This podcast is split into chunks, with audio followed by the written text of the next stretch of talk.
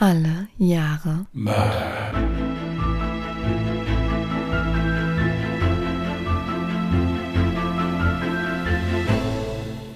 Herzlich willkommen zu Alle Jahre Mörder, der True Crime Podcast mit Christian, hallo.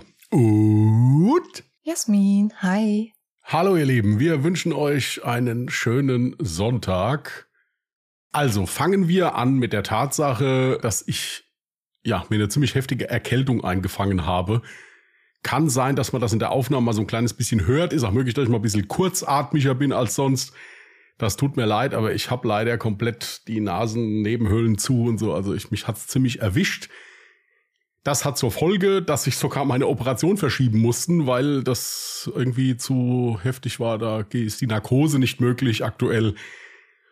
Hat den Vorteil, es gibt jetzt noch ein paar Folgen, bis ich dann operiert werde. Wie es nach der Operation läuft, müssen wir gucken. Das ist dann davon abhängig, wie, wie es mir geht. Das kann ich jetzt leider noch nicht so abschätzen. Genau, also sobald der neue Termin steht, würden wir euch dann nochmal informieren, ob der Podcast dann trotzdem jede Woche stattfindet oder ob wir dann eine Woche mal pausieren müssen. Genau. Und dann kommen wir zum zweiten Punkt. Da habe ich auch schon eine Instagram-Story letzte Woche zugemacht. Einigen ist aufgefallen, den Fall, den ich das letzte Mal so liebevoll geschrieben und behandelt habe, den hatten wir schon mal. Ja, das ist leider aufgefallen, als der Fall schon aufgenommen war. Lag daran, dass ich bei dem letzten Fall die Namen geändert hatte und dass sich hier diverse neue Erkenntnisse ergeben hatten in der Zeit. Es war auch schon ziemlich lang her, als wir den Fall besprochen hatten. Deswegen hatten wir uns dann entschieden, den alten Fall in Anführungsstrichen rauszunehmen, weil der neue deutlich ausführlicher war und wie gesagt es auch deutlich interessantere, neuere Erkenntnisse gab, wo dann auch vieles mehr einen Sinn ergeben hat, sagen wir es mal so. Deswegen war keine Faulheit, war Schusseligkeit, hätte ich überprüfen müssen, habe ich nicht gemacht, tut mir leid. Ist passiert, aber ich denke, der Fall ist nicht schlecht gewesen, ohne mich jetzt selbst loben zu wollen oder das schönreden zu wollen.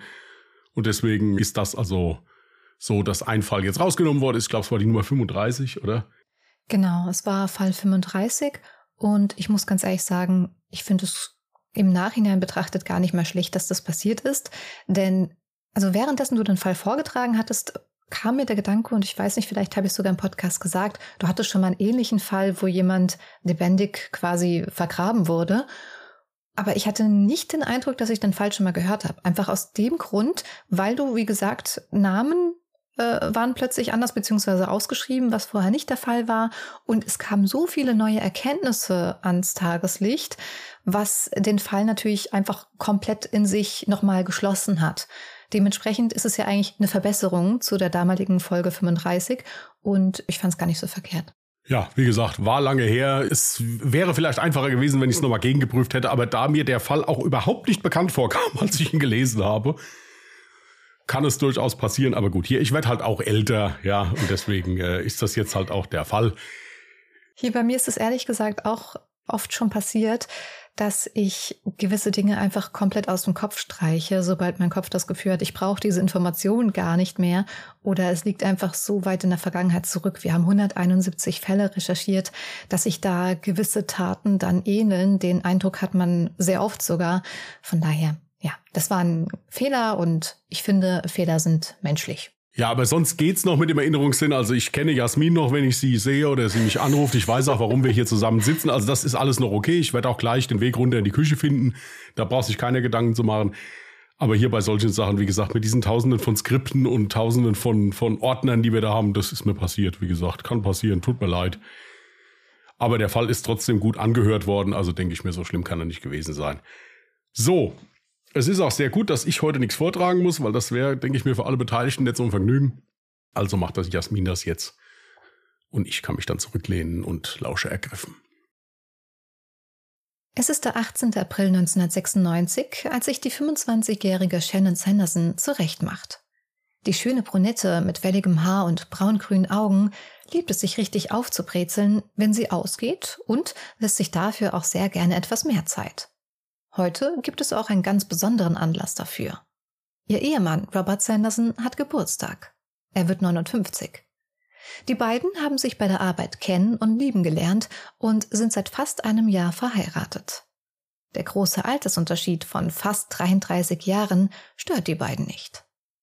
Robert besitzt ein Alarmunternehmen, in dem Shannon angestellt ist. Mit seiner Firma wurde er zum Selfmade-Millionär. Er ist außerdem Vater von zwei erwachsenen Töchtern. Auch Shannon hat drei kleine Kinder aus vorheriger Ehe, die Robert liebt, als wären es seine eigenen Kinder. Den heutigen Abend wollen die beiden im Casino verbringen. Einen Ort, den Shannon ohnehin gerne aufsucht. Nachdem sie sich zurechtgemacht hat, nimmt sie ihre drei kleinen Kinder mit und fährt zu ihrem Haus ihres Ex-Mannes Michael Holland. Michael lebt bei seinen Eltern und die beiden haben trotz der Scheidung ein recht gutes Verhältnis, so dass die Kinder mit beiden Elternteilen aufwachsen können. Als sie ankommt, führt sie noch ein Gespräch unter vier Augen mit ihm und verabschiedet sich anschließend liebevoll von ihren Kindern. Sie umarmt sie, gibt ihnen ein Küsschen und sagt ihnen, dass sie sie liebt. Ein Ritual, welches die liebevolle Mutter von drei Kindern nicht mehr missen möchte. Gegen 18.30 Uhr macht sie sich auf den Weg zu Robert. Dort angekommen, kommt für sie allerdings die große Enttäuschung. Robert hat überraschend Besuch von seinen zwei Töchtern bekommen, die mit ihm seinen Geburtstag feiern möchten. Er kann also nicht mit ihr ins Casino. Das passt Shannon gar nicht. Schließlich wollte sie den Abend mit ihm verbringen und hat sich auch schon auf das Casino gefreut. Die beiden streiten sich heftig und Shannon verlässt wutentbrannt das Haus. Sie beschließt kurzerhand nach Tunica, Mississippi zu fahren und das Sam's Town Casino alleine zu besuchen. Shannon spielt fast die ganze Nacht Blackjack und scheint eine wahre Glückssträhne zu haben. Ganz nach dem Motto Pech in der Liebe, Glück im Spiel. Sie gewinnt 5000 Dollar. Kurz nach drei Uhr morgens löst sie ihre Chips ein und lässt sich ihren Gewinn in 100-Dollar-Schein auszahlen. Anschließend lässt sie sich von einem Sicherheitsbeamten zu ihrem Auto begleiten und fährt rund 90 Kilometer zurück nach Memphis, um ihre Kinder abzuholen. Gegen 4.45 Uhr wird Edward Holland, ihr ehemaliger Schwiegervater, von Hundegebell wach. Er schaut durch das Fenster nach draußen, um nachzuschauen, was den Hund so unruhig werden ließ. Er sieht Shannon, die sich gerade neben ihrem Auto bückt. Dann hört er sie nur noch sagen, nicht, und denkt sich, dass sie mit ihrem Mann Robert spricht und die zwei sich vermutlich gerade streiten. Nachdem er sich was übergezogen hat, geht er raus, um Shannon entgegenzukommen. Doch sie ist verschwunden. Ihr Auto steht mit geöffneten Türen vor der Einfahrt und ist völlig leer. Er rennt noch die Straße entlang, um zu schauen, wo sie sein könnte, doch weit und breit fehlt jede Spur von ihr. Der besorgte Großvater ruft sofort die Polizei, die kurz darauf eintrifft. Edward erzählt dem Beamten, was er gerade beobachtet hat und beschreibt ihnen, was Shannon an diesem Abend trug. Ein schwarzes Kleid, High Heels, Schmuck, vor allem einige Ringe, eine schwarze Jacke mit auffälligen Metallknöpfen und künstliche pinke Fingernägel. Die Beamten untersuchen auch das Auto von Shannon und finden zwei Metallknöpfe ihres Outfits und einen pinken Fingernagel. Sofort wird ihnen klar, dass hier ein Kampf stattgefunden haben muss und Shannon nicht aus freien Stücken verschwunden ist. Auch die Nachbarn werden befragt, ob sie etwas beobachten konnten. Glücklicherweise können diese einige brauchbare Hinweise geben. Sie berichten davon, dass sie beobachten konnten, wie ein zweiter Wagen in der Einfahrt parkte. Ein kastanienbrauner Chevrolet Beretta. Der Mann, der den Wagen fuhr, trug eine auffällige rote Baseballkappe und eine blaue Jeans sowie Jeansjacke.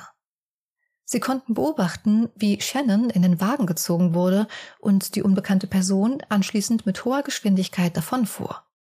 Als erstes befragen die Beamten Shannons Ehemann Robert Sanderson, da die Beamten von Edward erfuhren, dass Shannon den Abend mit ihm verbringen wollte. Robert gibt zu Protokoll, dass die beiden sich an dem Abend gestritten haben und sie alleine ins Casino fuhr. Er habe die Nacht alleine verbracht und zum Tatzeitpunkt geschlafen. Da er kein Alibi hat und es zuvor zu einem heftigen Streit zwischen dem Paar kam, gilt er zunächst als Hauptverdächtiger. Auch den Sicherheitsbeamten des Casinos, der Shannon zum Auto begleitete, befragen sie. Doch dieser konnte nichts Ungewöhnliches an dem Abend beobachten. Sie lassen sich außerdem das Videomaterial der Bewachungskameras geben, um diese auswerten zu können. In der Zwischenzeit wird sogar im Fernsehen von der Entführung von Shannon Sanderson berichtet. Man hofft so, zu neuen Hinweisen zu gelangen.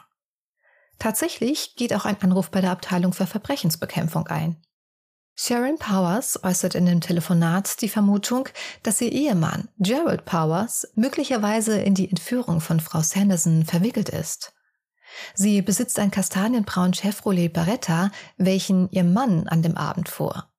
Er trug an dem Abend zudem eine rote Baseballkappe und eine Jeansjacke. Außerdem sei er genauso wie das Opfer zuvor im Sam's Town Casino gewesen.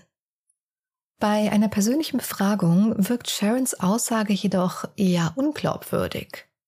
Weiteren Fragen weicht sie aus und leugnet mehr zu wissen. Sie wirkt auf die Beamten eher wie eine verzweifelte Ehefrau, die ihren Mann einfach nur loswerden will und darum fälschlicherweise belastet. Hinzu kommt, dass sich eine weitere Zeugin bei der Polizei meldet und angibt, dass sie an diesem Morgen mit ihrem Hund Gassi war und beobachten konnte, wie Shannon mit ihrem Auto die Straße zu ihrem Haus entlang fuhr, gefolgt von einem kastanienbraunen Chevrolet Beretta.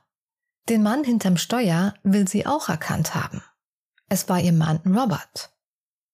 Bei einer erneuten Befragung bleibt dieser allerdings bei seiner Aussage, dass er Shannon an diesem Morgen nicht mehr gesehen hat. Er liefert dem Beamten allerdings einen Namen, von dem er glaubt, dass er hinter der Entführung stecken könnte. Ihr Ex-Freund Brad Musecamp. Shannon verabredete sich nach ihrer Scheidung von Michael Holland mit ihm.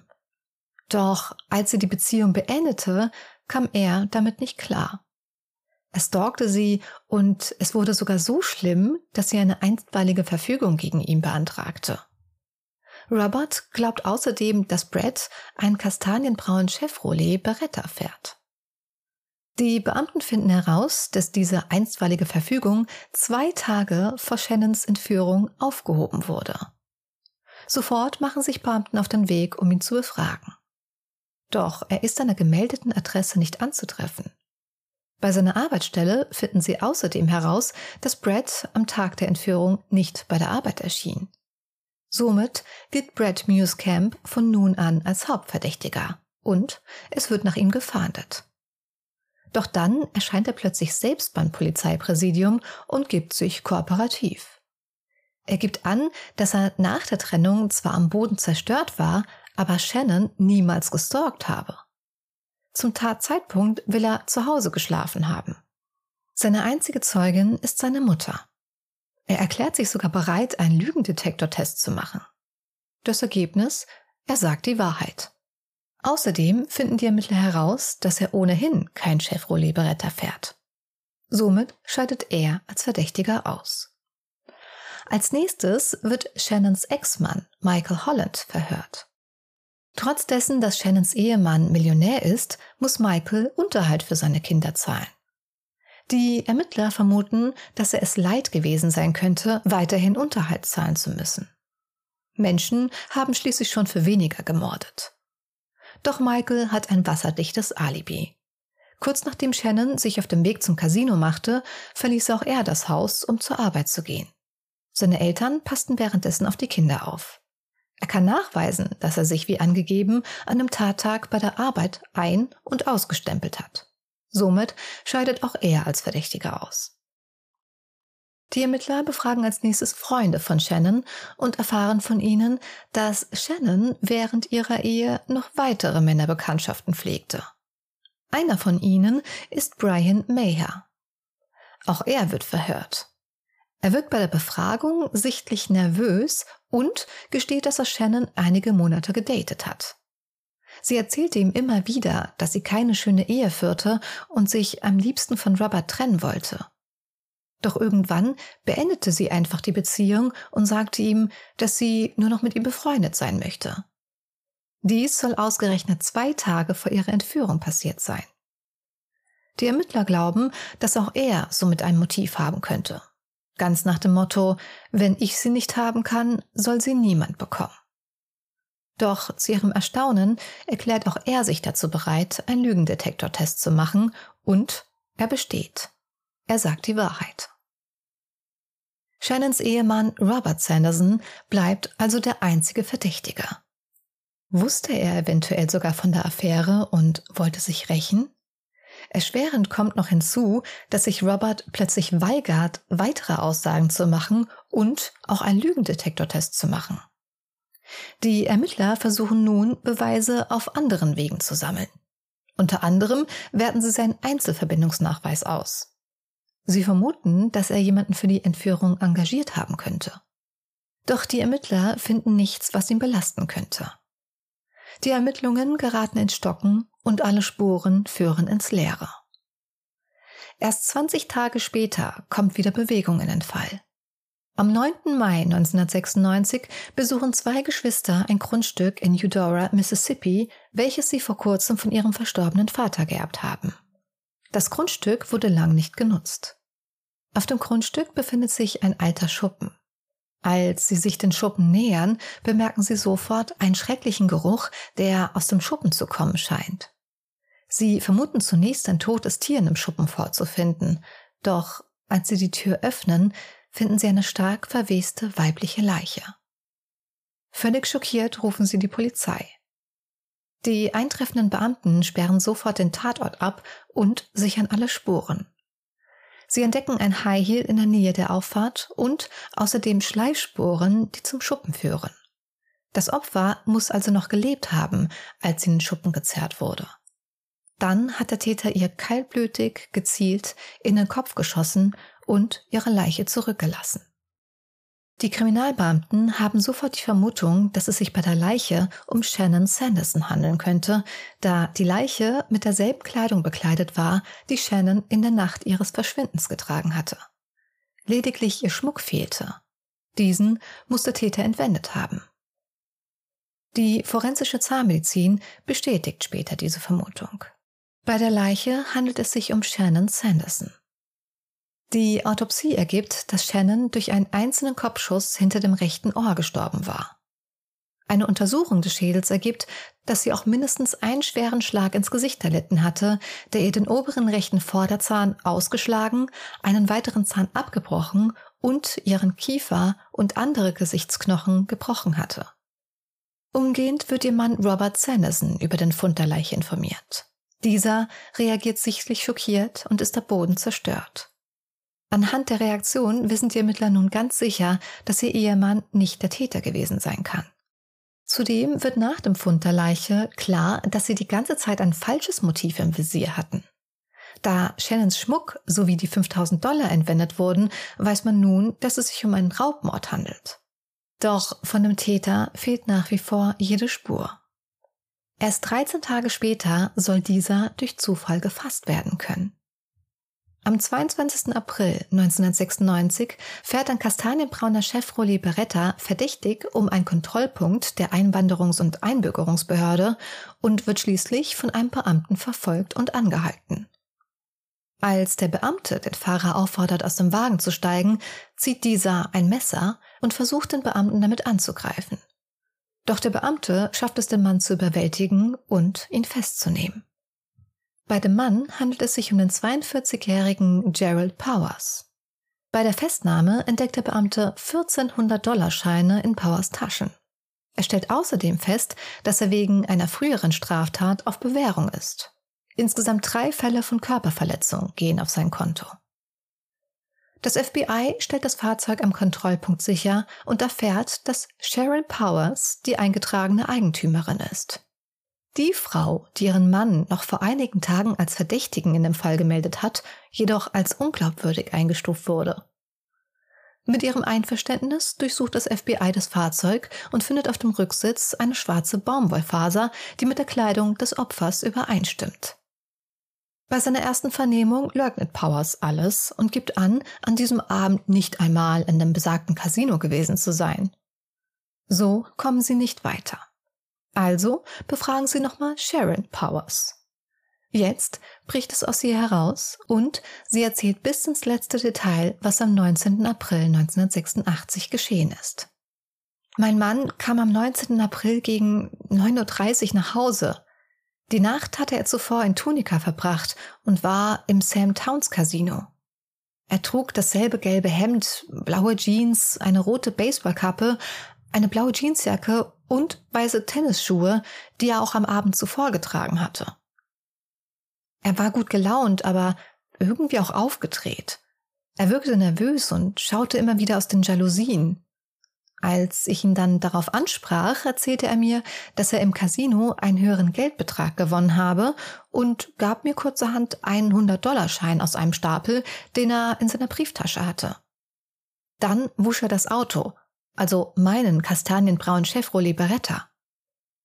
Auch den Innenraum saugte und reinigte er akribisch. Ich wurde langsam immer misstrauischer und vermutete, dass er das alles mache, weil er eine Affäre hatte. Ich habe ihn immer wieder danach gefragt, bis er irgendwann einknickte und mir etwas gestand, womit ich beim besten Willen nicht gerechnet hätte. Ich war völlig schockiert. Er erzählte mir, wie er eine Frau vom zweiten Stock des Casinos beobachtete, die den ganzen Abend Blackjack spielte und eine hohe Geldsumme gewonnen hat. Er ist ihr dann nach Hause gefolgt und hat sie vor ihrer eigenen Einfahrt entführt.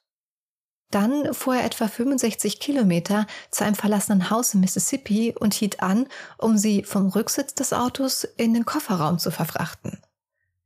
Er stahl ihren Schmuck und rund 5000 Dollar in Bar. Nachdem er die Frau getötet hatte, warf er ihre Handtasche und seine Waffe in den Fluss hinter dem Gelände des Splash Casinos. Er erzählte mir auch, dass ein Schulbusfahrer ihn an dem verlassenen Schuppen gesehen haben könnte und dass ein Nachbar gesehen haben könnte, wie er Shannon Sanderson aus ihrer Einfahrt entführte. Er glaubte aber nicht, dass eine der beiden Personen ihn identifizieren könnte.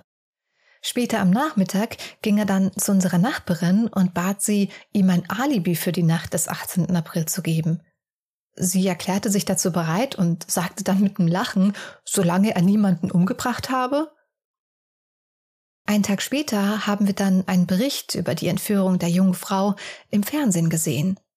In dem Bericht wurde seine Kleidung und auch mein Auto sehr genau beschrieben.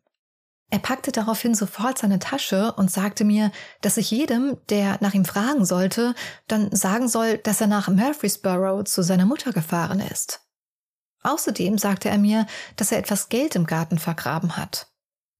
Kurz nachdem er dann gegangen ist, habe ich die Polizei gerufen. Ich war zu diesem Zeitpunkt aber nicht in der Lage, der Polizei alles zu erzählen. Eine Woche später kehrte er dann nochmal zurück und holte einen Teil des Geldes, das er vergraben hatte, und erzählte mir, wo er den Schmuck von Frau Sanderson versteckt hatte. Dann schrieb er in meiner Anwesenheit einen Zettel, auf dem stand, dass er mich verlassen hat, weil er mit unserer Ehe unzufrieden sei. Den Zettel schrieb er, damit keiner sich über sein Verschwinden wundert. Nach ihrer Aussage führt Sharon die Ermittler zu einer Cocktailbar. Im Hof der Bar steht eine alte Couch, in dessen Sitzauflagen Gerald Powers Shannons Schmuck versteckt hat. Der Schmuck war in einer rosafarbenen Plastiktüte eingewickelt, die mit der Verpackung in Powers Wohnung übereinstimmt. Shannon Sandersons Handtasche und auch die Mordwaffe können jedoch nicht mehr gefunden werden. Nun werden auch nochmal die Aufnahmen der Überwachungskameras des Casinos gesichtet. Auf den Aufnahmen ist zweifelsfrei Gerald Powers zu erkennen, wie er Shannon Sanderson vom Balkon des zweiten Stocks beobachtet und ihr 30 Sekunden nachdem sie das Casino verlassen hat, folgt. Die Ermittler haben nun genug Beweise gesammelt, um den Täter vor Gericht zu stellen. Im Dezember 1998 startet der Prozess gegen Gerald Powers. Er wird wegen schweren Raubes und Mordes ersten Grades bei der Begehung des Raubes angeklagt. In der Strafzumessungsphase des Prozesses versucht der Staat, drei erschwerende Umstände nachzuweisen.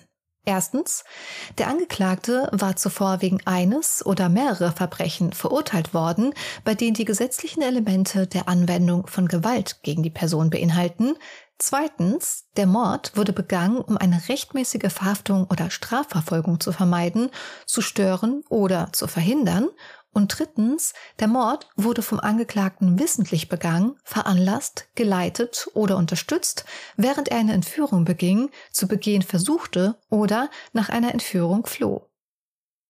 Die Geschworenen befinden, dass der Staat alle drei erschwerenden Umstände zweifelsfrei nachgewiesen hatte. Darüber hinaus befanden die Geschworenen, dass der Staat bewiesen hatte, dass die erschwerenden Umstände alle mildernden Umstände zweifelsfrei überwogen. Gerald Powers wird schließlich am 14. Dezember 1998 für den Mord an Shannon Sanderson zum Tode verurteilt. Er sitzt noch heute im Hochsicherheitstrakt Riverbend und wartet auf seine Hinrichtung. Okay. Also bei dem Fall ist es ja so, dass die Polizei sich diesmal nicht über die Auswahl an Verdächtigen beschweren konnte. Also es gab ja doch einige, die verdächtig waren. Das stimmt. Und höchst interessant fand ich auch, dass eigentlich immer wieder Robert Sanderson ins Visier gelangte. Und vor allem finde ich es bis heute merkwürdig. Ich meine, er war unschuldig. Aber warum verdammt nochmal hat er sich so verdächtig verhalten? Also es waren so Details wie, dass Handzettel verteilt wurden mit der vermissten Meldung und die Schwester von Shannon wollte dann halt eben Fotos haben und hat dazu dann halt Robert befragt, hier hast du ein paar Fotos von ihr, damit wir Handzettel verteilen können. Selbst das hat er nicht gemacht. Und sagt man, nee, ich halte mich komplett zurück, ich will mit all dem nichts mehr zu tun haben. Es gibt aber halt auch wirklich so Menschen, wenn die so unter Druck gesetzt werden, ich meine, das ist ja eine unheimliche Stresssituation, dass die dann halt auch wirklich Dinge machen, die, ja, die halt auch, die dann auch so verdächtig wirken lassen, die aber gar nicht so gemeint sind. Es gibt Leute, die sind unter Druck, verhalten die sich so auffällig, ohne dass sie das wollen oder ohne dass sie vielleicht wirklich was damit zu tun haben. Das war auch so mein Gedanke, dass das der Grund dafür gewesen sein wird, warum er sich so verdächtig verhalten hat. Wahrscheinlich dachte er sich auch die ganze Zeit hier, ich werde so, so verdächtigt, ich kann meine Unschuld nicht beweisen, weil ich kein Alibi habe, es weiß keiner, dass ich bei mir zu Hause geschlafen habe, wie soll ich das machen? Und dementsprechend hat er dann ähm, bevor er halt irgendwas Falsches sagt, was ihn dann hinterher belastet, hat er dann vielleicht generell dann einfach die Aussage verweigert. Kann ja auch sein, dass er das auf Rat seines Anwalts hingemacht hat. Das war mir jetzt nicht bekannt, aber das kann ich mir durchaus vorstellen. Es wird auch wirklich geraten, ich habe da schon ein oder zwei Artikel mal drüber gelesen, dass wenn du in so einen Fall verwickelt bist als Angehöriger, wo wirklich nicht klar ist, was los ist, dass du dir wirklich auch zu so Verhören immer einen Anwalt mitnehmen sollst, sicherheitshalber, weil es wirklich Leute gibt, die sich da unwissend und wirklich ohne, dass sie was damit zu tun haben, um Kopf und Kragen reden. Ja. Zumal er ja wirklich auch eine Auswahl an Motiven gehabt hätten, jetzt beispielsweise allein sein Vermögen. Ja, vielleicht wollte er einfach sein Vermögen nicht mit seiner Frau teilen, hatte davor Angst, dass sie ihn verlässt und nach der Scheidung dann einiges an Geld kassiert. Oder er fand heraus, dass sie eine Affäre hat, wollte sich deswegen rächen. Also da, da gibt's verschiedene Motive, die er gehabt hätte. Von daher war eigentlich die Ermittlungsarbeit der Polizei oder des FBIs war halt wirklich eigentlich gar nicht unkorrekt. Nein, das absolut, absolut. Ich meine, dass die in alle Richtungen ermitteln müssen und dass es bei, bei so Fällen ja immer erstmal die nähere Familie oder jetzt in dem Fall sogar der Ehepartner näher beguckt wird, das ist ja auch so. Es ist ja auch leider dann so, dass beim Tod von Kindern die Eltern auch immer erstmal mit verdächtigt werden, so schlimm wie das halt eben auch ist. Ja. Aber das gehört halt leider dazu. Ja, leider. Was ich noch ziemlich krass fand, muss ich sagen, ist halt die Tatsache, ja gut, du bist in einem Casino, bist am Spielen, gewinnst. Und ja, muss dann davon ausgehen, beobachtet zu werden. Auch darüber habe ich jetzt schon mehrere Male was gelesen, dass es ja wirklich so Kriminelle gibt, die sich dann echt in ein Casino reinsetzen, gucken, okay, wer gewinnt hier? Wie sieht's aus? Und ich weiß jetzt gar nicht, ich war noch nie in einem Casino, ich kann das nicht nachvollziehen, ich weiß es nicht, ob das da auch so ist, dass du da von jemandem zum, zum Auto gebracht wirst oder dahin. Das ist ja schon mal eine gute Sache auf jeden Fall, ja, dass du nicht gleich auf dem Parkplatz überfallen wirst. Genau, ich wollte gerade sagen, genau, deswegen gibt's ja so diese ähm, Sicherungsstufe, sage ich mal, dass jetzt Sicherheitsbeamten, wenn du einen größeren Gewinn erzielt hast, dass du dann eben bis zu deinem Auto begleitet wirst. Das Ding ist, also ob es das überhaupt in Deutschland gibt, weiß ich nicht. Es ist auf jeden Fall jetzt nicht offensichtlich, irgendwo so ein Sicherheitsbeamte stehen, jetzt am Eingang, der ja dafür zuständig wäre. Ich war einmal in meinem Leben in einem Casino, da war ich noch jünger. Ähm, aber einfach nur, um mir das Ganze mal anzuschauen und später festzustellen, nope, nie wieder. Ja, also ich, ich weiß nicht, ob es in Deutschland auch so ist, aber ich finde es gut, dass es da gewisse Sicherheitsmaßnahmen gibt, ja, die halt einfach für ein bisschen mehr Sicherheit dann für die Besucher sorgen, ne? Absolut, auf jeden Fall. Ja, dann ist halt die Frage, ich meine, äh, wir haben ja dann die Ehefrau des Täters, die hat dann die Polizei gerufen. Ist okay. Die Frage ist halt dann, warum hat sie es denn nicht gerade so erzählt, wie es wirklich war? Also dann hätte die Polizei ja vielleicht sogar reagiert und hätte gesagt, okay, gut, das kann schon sein. Ja, darüber habe ich auch spekuliert. Mir ist das jetzt nicht bekannt.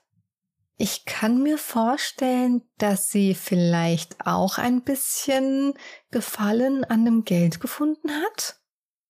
dass sie vielleicht auch einfach ihren Mann beschützen wollte.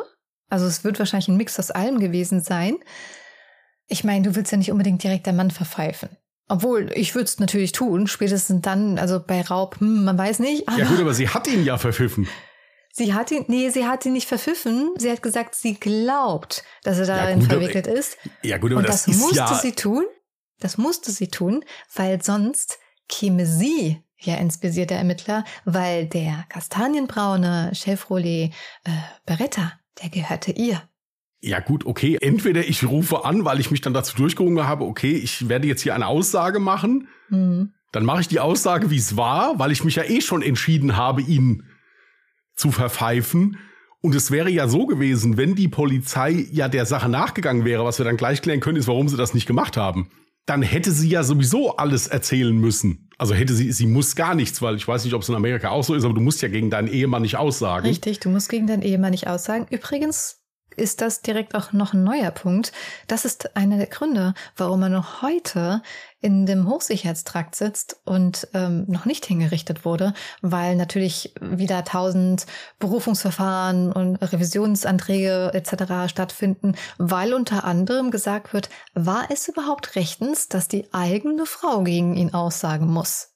Dass sie da mehr oder weniger unter Druck gesetzt wurde, dass sie da jetzt eine Aussage tätigt. Ja, aber ich bleibe nochmal dabei, sie hat ja eine Aussage getätigt, sie hat ihn ja angeschwärzt. Also, äh, was heißt angeschwärzt, hört sich so an, als wäre das nicht richtig gewesen. Selbstverständlich war das richtig. Aber das finde ich halt auch interessant. Also, wenn ich, wenn ich anrufe und sage, okay, ich, es könnte sein, dass mein Mann was damit zu tun hat, aber dann irgendwie die Hälfte nicht erzähle, weil ich halt sage, ja, ich will den ja schützen. Ja, ich ja, wenn ich ihn schützen will, brauche ich ihn anzurufen, dann habe ich ihn geschützt. Den Grund, warum sie das so getan hat, weiß ich bis heute auch nicht. Ähm, warum übrigens die Polizei, das war ja auch eine Mitfrage deinerseits, ja. warum die Polizei dem Ganzen nicht akribisch nachgegangen ist und das eher für unglaubwürdig eingestuft hat. Zum einen, lag das an ihrem ganzen Wesen, wie sie auf gewisse Fragen reagiert hat. Sie hat halt immer so rumgedrückt, so ja, hm, nee, ich weiß halt leider nicht mehr. Also sie war sehr komisch. Man hat schon gemerkt, entweder sie weiß mehr oder aber es ist halt so dieses typische, sie ist unzufrieden in der Ehe und sie will eigentlich am liebsten ihren Mann loswerden, der ja dann in dem Fall dann auch noch vorbestraft war. Das heißt, wenn er gegen seine Bewährungsauflagen verstößt, ist er halt erstmal weg vom Fenster. Und Zudem kam noch hinzu, und das war das viel Wichtigere, dass genau in diesem Moment eine weitere wichtige Zeugenaussage kam, diese ähm, Frau, die Gassi gegangen ist und gesagt hat, sie hat beide Autos gesehen und sie war der felsenfesten Überzeugung, dass es sich bei dem Beretta-Fahrer um Robert handelte. Dementsprechend wurde ja ihr Mann dann halt entlastet quasi. Ja gut, aber nichtsdestotrotz ist ja so, dass der andere auch wegen Gewaltverbrechen äh, auf Bewährung draußen rumläuft. Also gut, es ist, ich, ich finde es immer, ich find's immer schlimm und schwierig, wenn man dann hinterher sagt, ja, hätte der einfach mal genau geguckt. So, also die, es wird ja dann auch Gründe dafür gegeben haben, warum die gesagt haben, okay, die Spur hier ist ergiebiger oder irgendwie sowas. Ja. Gut, in dem Fall muss man jetzt aber sagen, es hätte halt an dem Ausgang des Falles leider, muss man jetzt einfach so sagen, nichts geändert, weil Shannon Sanderson zu dem Zeitpunkt leider sowieso bereits tot war. Also hätte es jetzt nichts an der Geschichte geändert. Nein, Man hätte absolut. nur den Täter halt früher gefasst. Okay, ist über den Mann sonst noch was bekannt? Äh, großartig über den Täter jetzt? Ja, also viel weiß ich über den Täter nicht, außer dass er 42 Jahre alt zum Tatzeitpunkt war. Dann, dass er im Alter von zehn Jahren aus Taiwan in die Vereinigten Staaten kam und es gab auch wirklich nur eine Zeugenaussage vor Gericht, die für ihn gesprochen hat, also für die Verteidigung. Und das war seine erste Ehefrau. Mit dieser war er vier Jahre lang verheiratet und hatte auch zwei Kinder. Und sie hat ihn halt wirklich beschrieben, dass er ja eigentlich ein sehr liebevoller Mensch war, ein sehr hilfsbereiter Mensch, immer ruhig war und hat auch gesagt, dass er ihr gegenüber nie handgreiflich geworden ist. Sie hat aber zugegeben, dass er während der Ehe auch mal so eine Phase hatte, wo er Drogen und Alkohol konsumiert hat. Und ja, sie hat dann halt vor Gericht mehr oder weniger, hat sie ihn so als gebrochenen Mann beschrieben und hat dann darum gefleht, dass ja, äh, sie ein bisschen milde quasi für ihn walten lassen und ihm nicht zum Tode verurteilen, weil sie sich ja so sehr wünscht, dass er seine eigenen Enkelkinder irgendwann kennenlernen wird. Ja, und der Grund für die Scheidung war übrigens auch keine Gewalt in der Ehe oder so, sondern ja, sie hat es jetzt simpel ausgedrückt, weil sie über ihn herausgewachsen war. Ja gut, die Tatsache mit der Todesstrafe, die haben wir ja schon oft genug thematisiert. Äh, wer, jetzt in den letzten Tagen die Presse gelesen hat, der, also wer, wer jetzt noch nicht überzeugt ist, dem kann ich auch nicht helfen.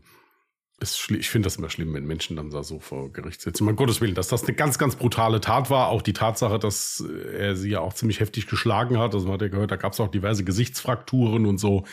Dass der auf jeden Fall von der Straße gehört Mindestens einmal wurde sie geschlagen und ich gehe stark davon aus, dass das direkt bei der Entführung passiert ist. Also, dass das nicht nochmal danach dazwischendurch oder so nee. passiert ist. Also, er hat sie nicht jetzt irgendwie noch mit Absicht noch weiter misshandelt, weil er Gefallen daran gefunden hat, sondern das diente dann wohl wirklich nur in Anführungsstrichen, ganz große Anführungsstriche, ja.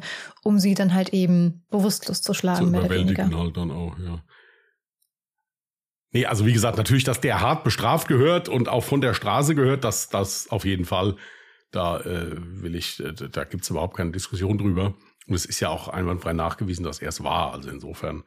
Also ich habe dir jetzt in der OneDrive schon drei Fotos tatsächlich bereitgelegt, aber ich werde wahrscheinlich halt dann nur ein Foto daraus machen für unsere Zuhörer und Zuhörerinnen, denn ich habe ein Foto von Shannon Sanderson und natürlich auch ein Foto von Gerald Powers es existiert auch noch ein Foto von ihm, was etwas aktuellerer ist, aber ich nehme das von damals, das Foto, und daraus werde ich dann halt ein Foto machen für den Fall.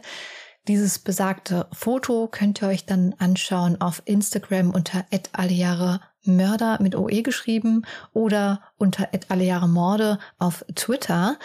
Wenn ihr kein Social Media habt, sage ich jetzt mal nicht das gleiche wie immer, sondern könnt ihr das Ganze auch gerne auf unserer Homepage nachschauen und zwar unter der Adresse www.allejahremörder.de, alles zusammengeschrieben und Mörder mit OE, ganz wichtig. Genau. Diesem habe ich es nämlich dazu erwähnt, weil, habe ich das im Podcast schon gesagt, mir ist nämlich aufgefallen, wo ich das letzte Mal die Homepage angeguckt hatte, dachte ich mir, warte mal, wo ist denn da unser Social Media Teil, also der Instagram Teil, wo wir die Beiträge teilen? Der war weg. Das lag nicht an mir. Wir hatten diesen Teil definitiv, da war ich mir auch sicher. Es lag irgendwie daran, dass ich mich mit unserem System nochmal neu anmelden musste, weil dieses Widget quasi nicht übernommen wurde. Keine Ahnung wieso. Es hat, wir haben angeblich entweder unser Passwort oder unser Benutzernamen geändert, was wir nicht geändert haben, aber egal.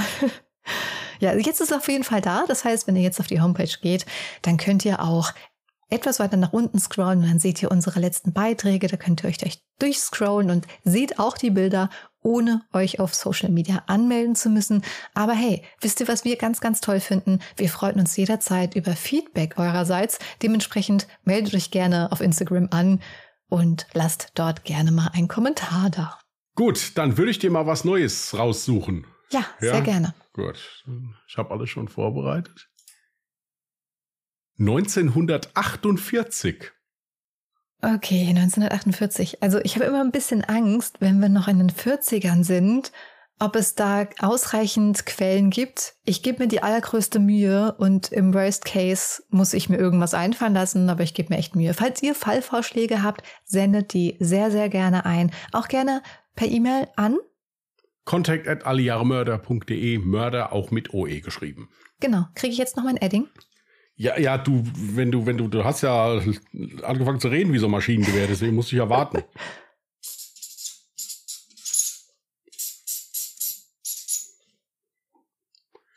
So. Sehr schön. Okay. Gut, ihr Lieben, dann war's das von uns für heute. Dann wünschen wir euch einen erfolgreichen Wochenstart. Passt gut auf euch auf. Wenn ihr Lust habt, hört gerne mal bei Ungedingst rein. Letzte Woche ist es leider ausgefallen aufgrund von Rüsselpest. Ich hoffe, dass sich das langsam mal ein bisschen legt bei mir. Rüsselpest. Ja, ja Rüsselpest. Äh, ich hoffe, dass das jetzt langsam mal wieder ein bisschen besser wird, aber mich hat's echt ein bisschen erwischt. Äh, deswegen, wir hoffen das Beste und versuchen das am Mittwoch hinzubekommen. Das ist unser anderer Podcast für alle, die es nicht wissen. Alles unten in den Shownotes verlinkt. Könnt ihr ja gerne mal reinhören. Geht's viel gemütlicher zu. Ist einfach so ein bisschen Talk.